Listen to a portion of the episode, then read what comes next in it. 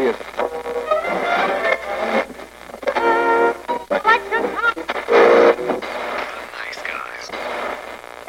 Всем привет, и с вами подкаст «Славные парни». Мы решили вспомнить классику, и поэтому сегодня мы поговорим про фильм «Трасса 60». Да, снова, с, вами снова он и я, Никита и Слава.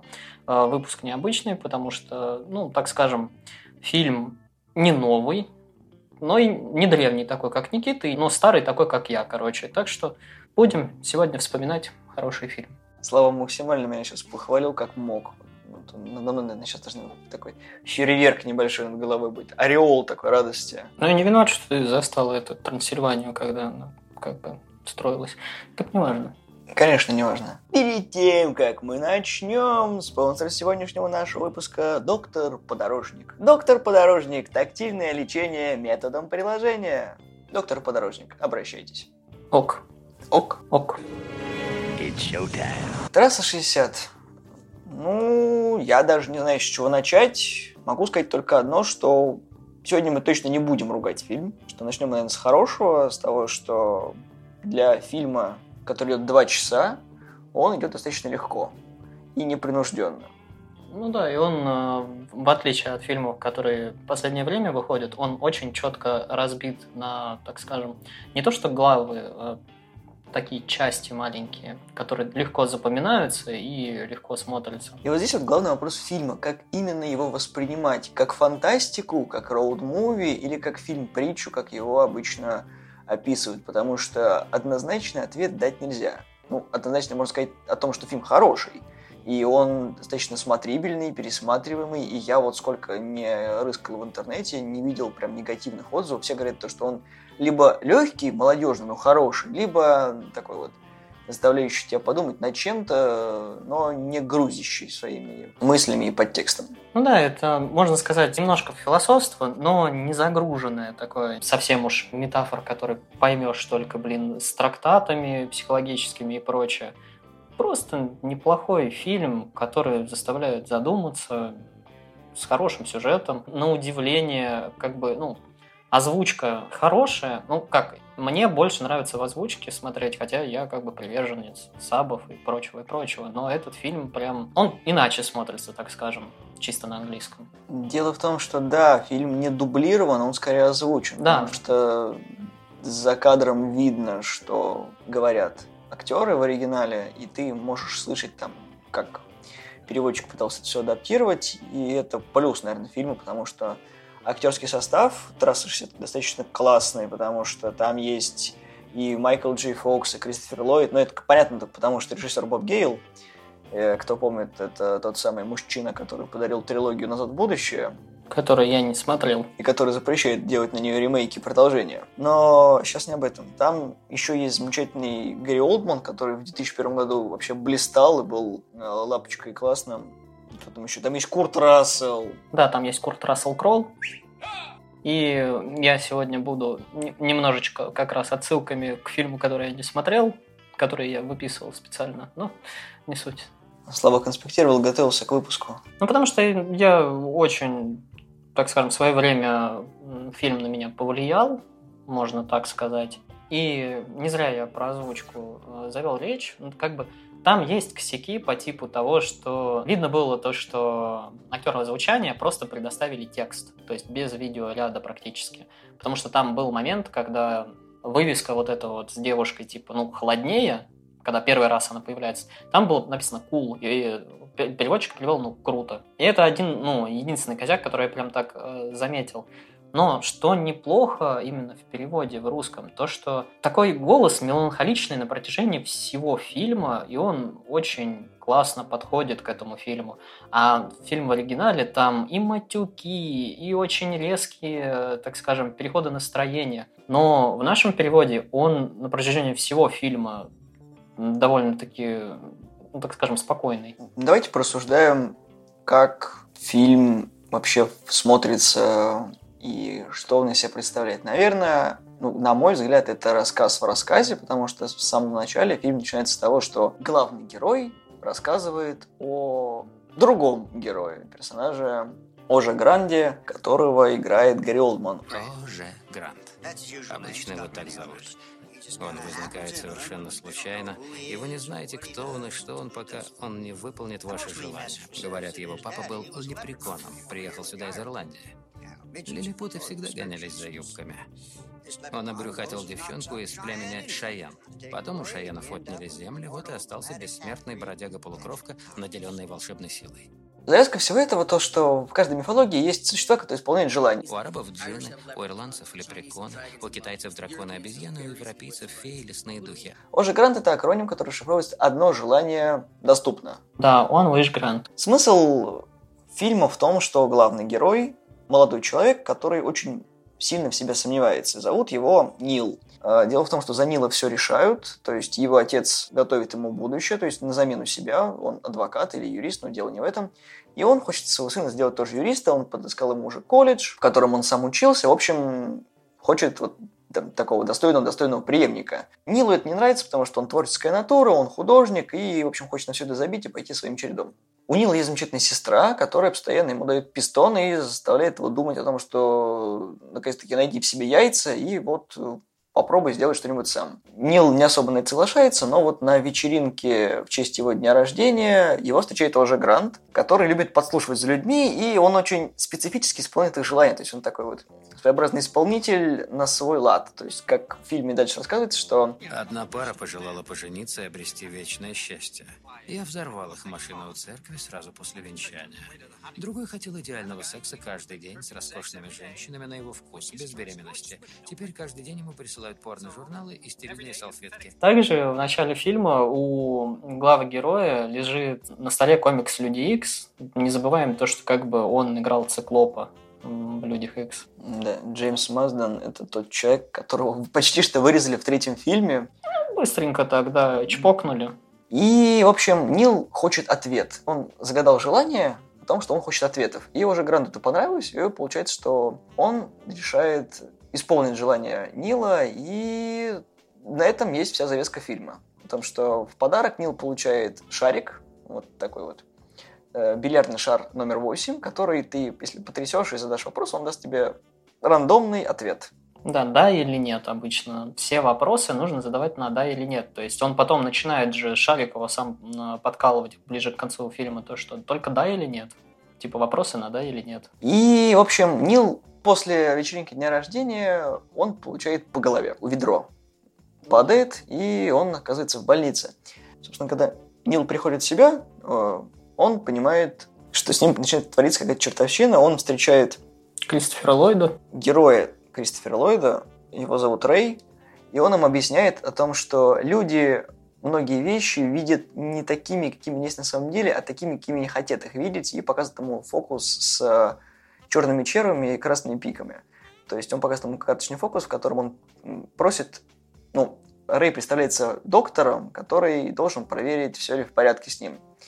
И он показывает ему карты, и тот должен называть масть карты. Опыт приучил вас думать, что все червы красные, а пики черные. Их формы схожи, и мозгу проще интерпретировать их, исходя из прошлого опыта, нежели из идеи, что они могут отличаться. Мы видим то, что ожидаем увидеть, а не обязательно правду. Дети, не игравшие в карты, легко проходят этот тест. Невольно задумаешься, что еще мы можем увидеть, услышать, ощутить, потому что приучены к другому. Зато если повторить тест, вы справитесь зная, что бывают черные червы и красные пики. Это одна из основных мыслей фильма о том, что не нужно выдавать э, желаемое за действительное. Ну да, и также, кстати, очень веселый момент, то, что в начале герой говорит то, что там фраза звучит, что для меня все началось 18 сентября, в мой день рождения. А сам актер родился 18 сентября, и съемки начались 18 сентября 2000 года. Тоже любопытный момент.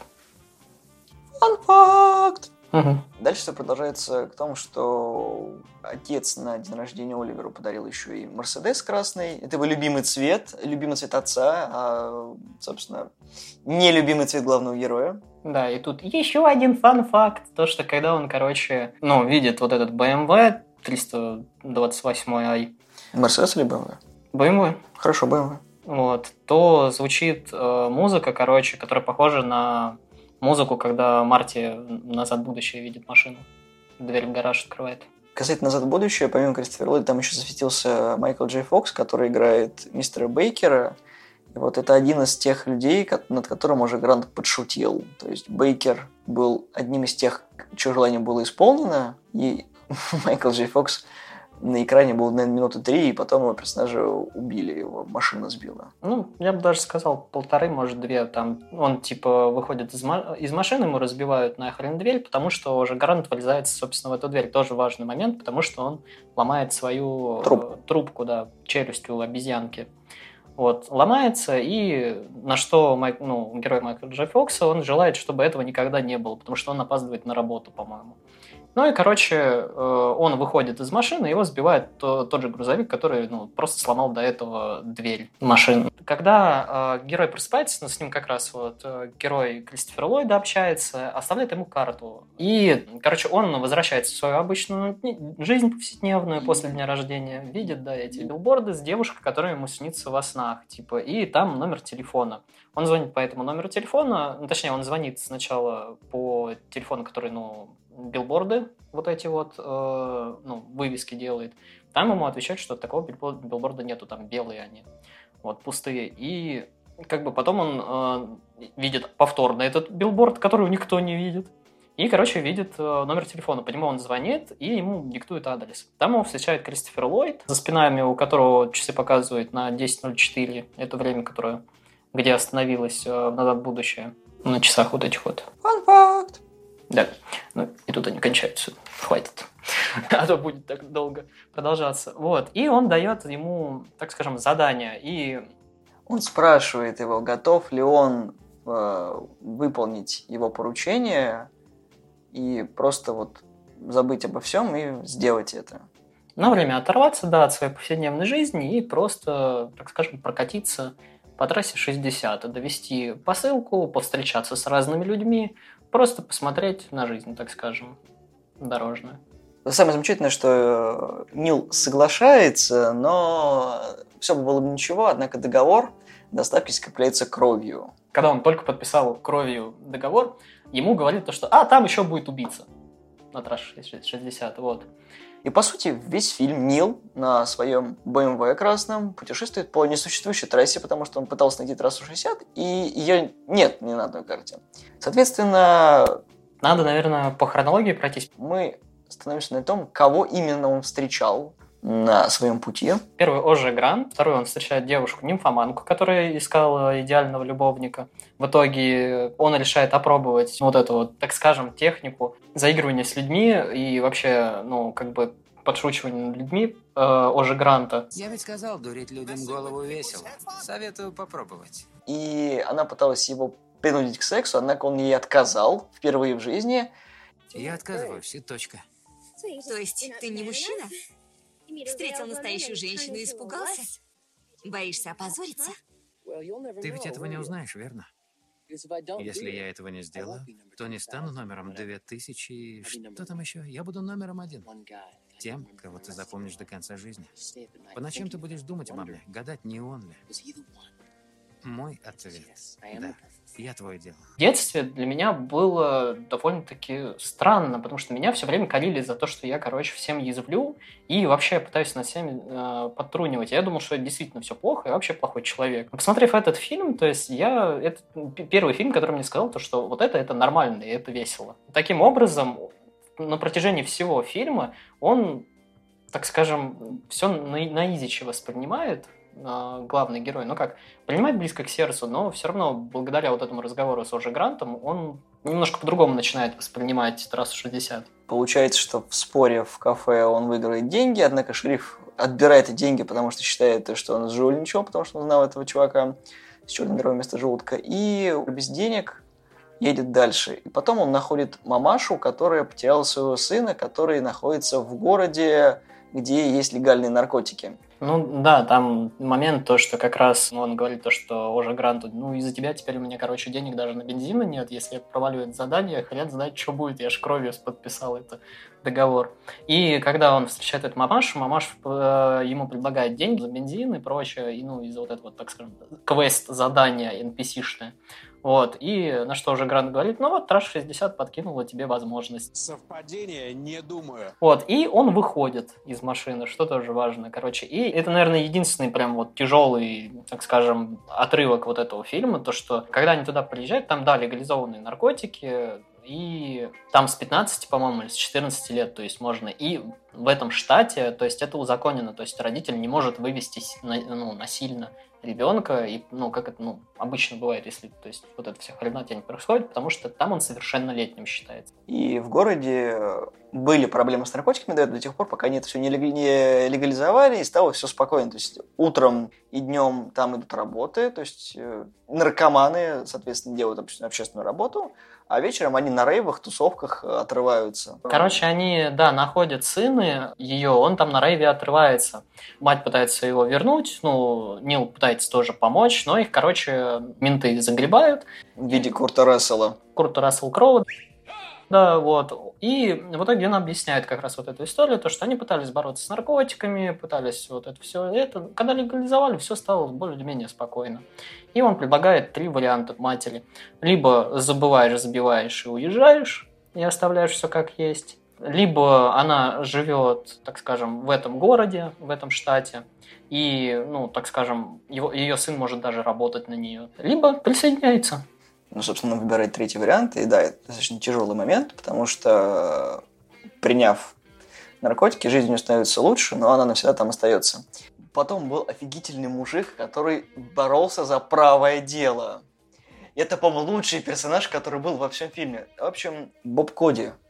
Это Крис Купер его играл. В общем, у мистера Коди был диагностирован рак э, терминальной стадии, и он умирал. И он очень сильно робел за то, чтобы люди начали говорить правду. То есть... Говоришь, что думаешь, и думаешь, что говоришь. Следуя все этому правилу, проблем было бы меньше. Смысл в том, что, да, нужно следить за тем, что ты говоришь, и нужно говорить правду, чтобы не обманывать людей. Да, и это второй персонаж, который меня затронул, то есть по, после главного героя, потому что я всем, ну как, я не вру близким людям и вообще друзьям в принципе. То есть принципиально. Меня, если спросят, я напрямую отвечу. Увиливать, конечно, я могу, но напрямую ну, вопрос я всегда отвечаю. Дело еще в том, что мистер Коди не просто попутчик Нила, а он нанял Нила, чтобы тот был его водителем. И тут я такой, прикольно. И, собственно, диалог заключается в том, что Коди слушает радио и показывает, насколько мир прогнил и что он врет. Выбор очевиден. Орион 620. Американская машина для американских водителей. Ложь. Моторы Орионов производят в Японии. Сигнал к убийству. Фильм, о котором все говорят. Снова ложь. Мы не говорим. Почтовая служба США. Нам не все равно. Эти круче всех. И фактически он объясняет Нилу о том, что у него есть определенный свод правил, которые, если ты выполняешь, то он ему оплачивает. Все, если нет, то фактически договор расторгается, и все, разошлись краями. Нил все выполняет, и фактически Коди оставляет ему свою карточку на случай, если ему потребуется его помощь, он может его в любой момент набрать, и все. Ну да, тут только маленький важный момент, что когда они приезжают на заправку, короче, да, там э, чувак, бомж. да, бомж с табличкой э, «Работаю за еду». У, э, как это герой? Коди. Вот, у него было яблоко, он протягивает яблоко, говорит... Вот яблоко, еда. Протрите лобовое стекло, поработайте. Я не стану мыть стекло за яблоко. Но здесь не сказано, могу работать за еду или меню ограничено. Тут написано, буду работать за еду. Вот еда, вот работа. Какие проблемы? Просто не буду и все. Тогда будем честными. Вам не нужна работа. Вам нужна подачка, чтобы купить выпивку. И тут нет ничего плохого. Пьянство – великая традиция. Скажи вы прямо, я купил бы вам пиво. Но нарисовав этот плакат, вы составили контракт, и я заставлю вас выполнить его. Вот яблоко. Помойте машину. Да пошел ты. Мне не нужно яблоко, и я не стану мыть машину. Вы взяли мою еду и обязаны вымыть машину. Мойте. Мистер Коди, это не так важно. Важно. Этот дурак лжет в письменной форме. Я не потерплю лжи ни от кого, тем более в письменной форме. Распахивает свою рубашечку, а там, блин, как бы... Да, небольшой пояс шахида. Вот. На, на что Нил, наверное, там где-то подсознательно в свои джинсики наложил кирпичей, потому что всю дорогу он едет с мужиком, у которого пояс стратила, вокруг талии обмотан. И вот да, он пересказывает мужу то, что у него терминальная стадия рака, ему терять нечего, и если, короче, он сейчас не потратит чехло, ему пиздец. Потому что бомж понимает, что он попал в жир ногами и все это делает. Да, и потом забавный диалог с, э, с Нилом происходит, то, что вот как раз тогда он говорит про... Говорит, что думаешь, и думаешь, что говоришь, и говорит то, что... Ну что, вы подумываете о том, чтобы, типа, нарушить наш контракт? На что Нил говорит, думаю, да, нарушить? Нет. Да. В общем, когда он распрощался с Коди, у нас кто дальше? Встречи. А, музей поддельного искусства. Да, музей поддельного искусства тоже, который... Музей поддельного искусства – замечательная вещь. Представьте себе, что вы приходите в музей, где выставлены все значимые полотна художников. То есть вообще практически все работы там есть, и люди за очень скромные деньги ходят, смотрят и унижают э, говенную работу. И, собственно, хозяйка этого заведения рассказывает Нилу о том, что ее муж художник, и вот он решил собрать все картины в музее, чтобы люди могли ими любоваться. Однако в музее поддельного искусства есть одна очень большая изюминка. Там нет поддельного искусства, там все подлинники.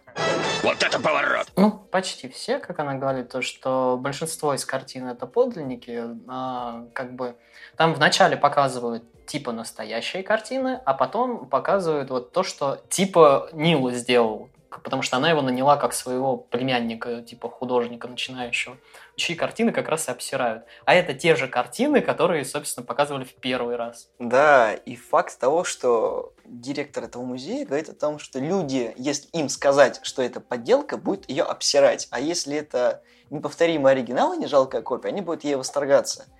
Несмотря на тот факт, что это одно и то же.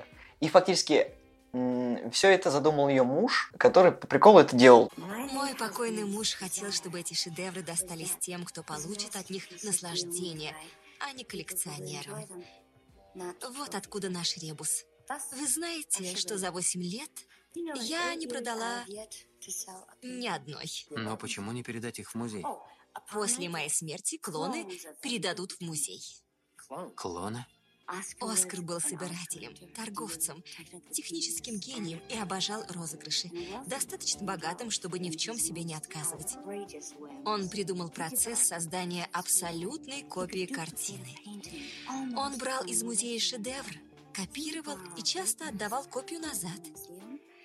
И ни разу, представьте себе, ни разу не попался. Как же поступить с подобной коллекцией? Сказать, что это подделки. Ловко. И перед самой смертью Оскар основал музей. Музей поддельного искусства. Величайший музей в мире под личиной дешевого аттракциона. Что наталкивает на определенную мысль о том, что мужик знает толк в шутейках. Да, потом, наверное, самый мой нелюбимый момент в фильме идет, это... Город юристов. Да. Не, это город юристов, город, в котором ты уже априори виновен, когда ты попадаешь, и там все адвокаты, которые предлагают тебе свои услуги. Если ты не делаешь а, с ними, не составляешь с ними договор, не заключаешь, то ты садишься в тюрьму, тебя осуждают, ты должен миллионы миллиардов. Ну да, он э, не успевает заехать э, в сам город, как его останавливают менты, то есть он проезжает только мост, по-моему, и ему предъявляют то, что, короче, он ну, задавил кота, короче, то, что на, него подали в суд. Вот, и мне понравился момент, э, если кто помнит, четвертый Resident Evil и продавца, типа, который Not enough cash, stranger, what are you buying? Там такой же чел просто открывает пальтошку, а там, типа, у него все вот эти вот его... Э, дипломы. Дипломы, да, как раз, и, и прочее, и прочее. И так за, за Нилом бегают, короче, большинство, ну, и его в итоге баба там, короче, захомутала адвокатша. Дело все в том, то, что для того, чтобы оплатить расходы адвокатов тем, кто их нанял, а, им нужно устроиться на работу, а работы у них нет. Там как раз а, Нил спрашивает, а если у вас все в городе юристы, то кто вам ну, чистит трубы, сортиры, типа, и вообще... Он говорит, ну такие, как вы, как раз, они, чтобы оплатить, типа, наши услуги, они как раз занимаются повседневными работами. Собственно, там... Типа, пытался на наебать своего адвоката, и она, типа, запирала в камере, чтобы он не, ну, не съебался. короче. И там он э, в соседнем здании через решетку видит как раз вот эту вот э, девушку, которую он искал. Которую зовут Лин Линден. Окей. Я серьезно. Я, я просто не, не знал. В общем, она то, что попала по нелепому стечению обстоятельств. И Дальше в этом моменте начинается самое классное. Адвокат спрашивает. А пока придется найти свидетелей, которые бы поручили за ваш характер, друзей, родню, чтобы вы могли устроиться на работу. Это поможет сэкономить. Утром вы дадите мне их координаты, а я разошлю им повестки. Даже если они смогут приехать, ведь на них тоже подадут в суд. Разумеется, но вы компенсируете ущерб. Их проблемы лягут на вас. Опять работа для меня. Вот. А он такой, типа, подумал, подумал, а у него карточка же есть. И тут самое веселое. Пожалуйста, назовите свое имя и род занятий. Роберт Уилсон Коди. Спросите, знает ли он, что обвинение против меня ложь и что все это знают. Неважно, он может только вас характеризовать. Спросите. Судья сочтет это несущественным. Спросите или уволю. Мистер Коди, вы в курсе, что обвинение против мистера Оливера не только ложно, но что судья, истец и все остальные это знают. Протест несущественно. Это не характеризует обвиняемого. Протест принят. Минуточку, мисс. Обвинение ложное, все в курсе.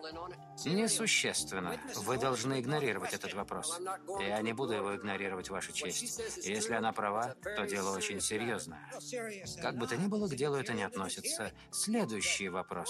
Судья, я задал ей вопрос и жду ответа. Вы не задаете вопросы, мистер Коди. Вы на них отвечаете. А если не прекратите, я сочту это неуважением к суду. Я не буду отвечать на вопросы, пока не ответят на мой. Может, вы скажете, судья? Вы тут все лжете? Штраф 500 долларов за неуважение к суду. Отвечайте на вопрос, судья. Тысяча долларов и 90 дней тюрьмы. Пристав, сержант, проводите мистера Коди в камеру. Тут он, короче, слезает с этой, со скамьи, достает свой... Жилет. У меня терминальная стадия рака. Мне абсолютно насрать, что тут происходит, но будет все то, что я говорю. Поднимите руки те, кто знал, что мистера Оливера просто подставили. Лжецы, адвокаты.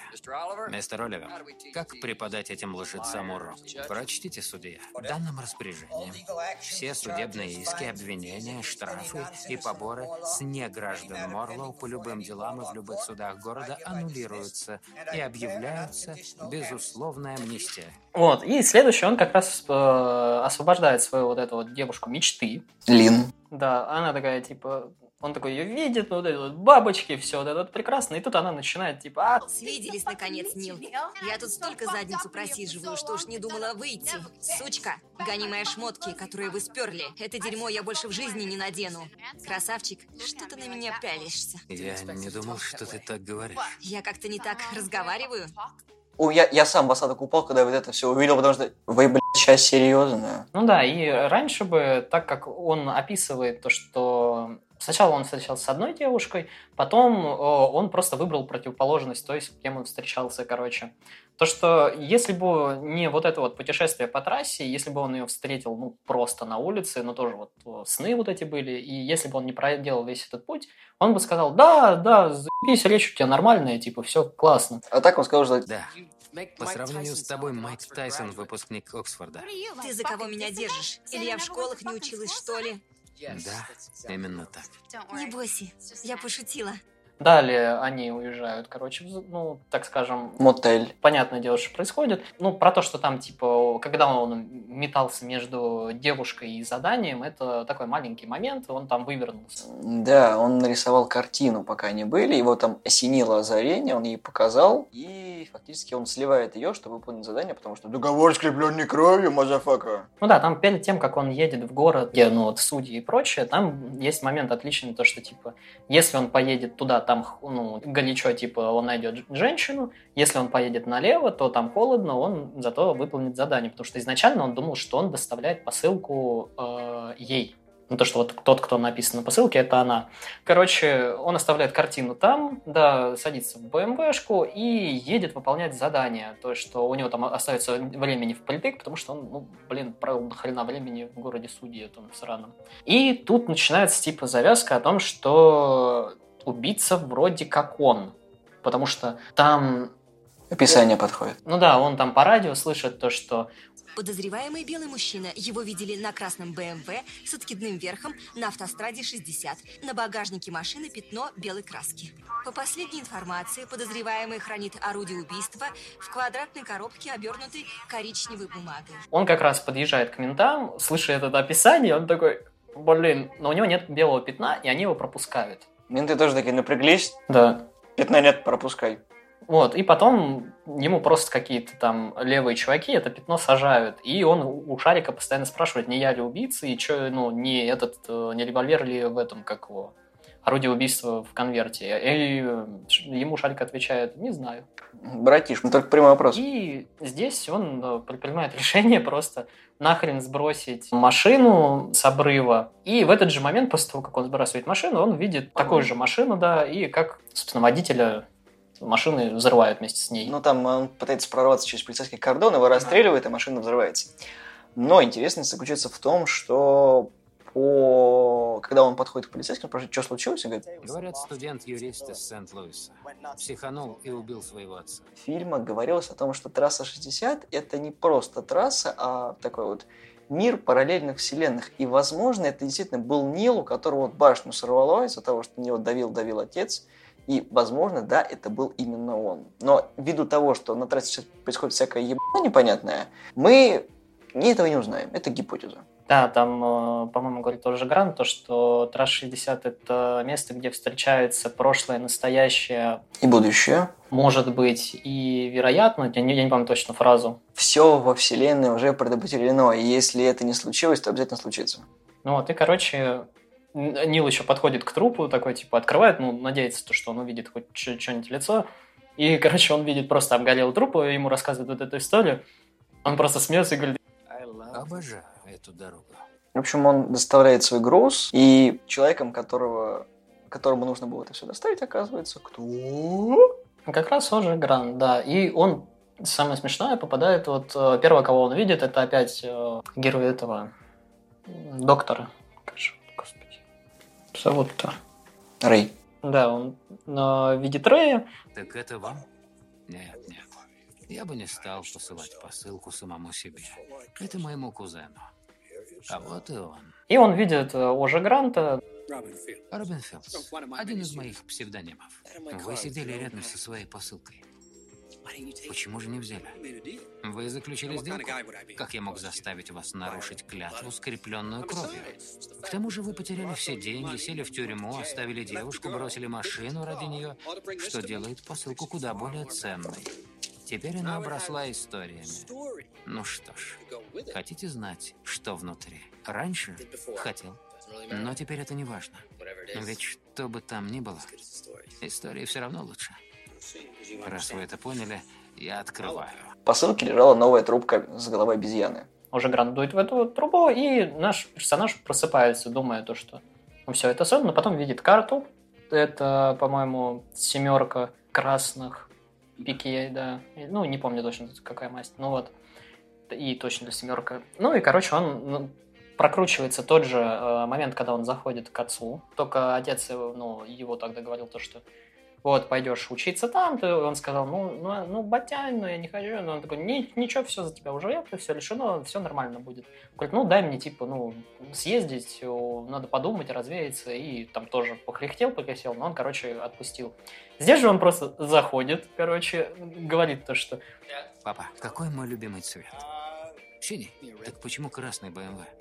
Красный – отличный цвет, особенно для кабриолета. Мои БМВ всегда доставляли мне радость, и я подумал, с днем рождения, папа. А на будущее, если будешь выбирать мне подарок, то выбирай его для меня, а не для себя, сынок.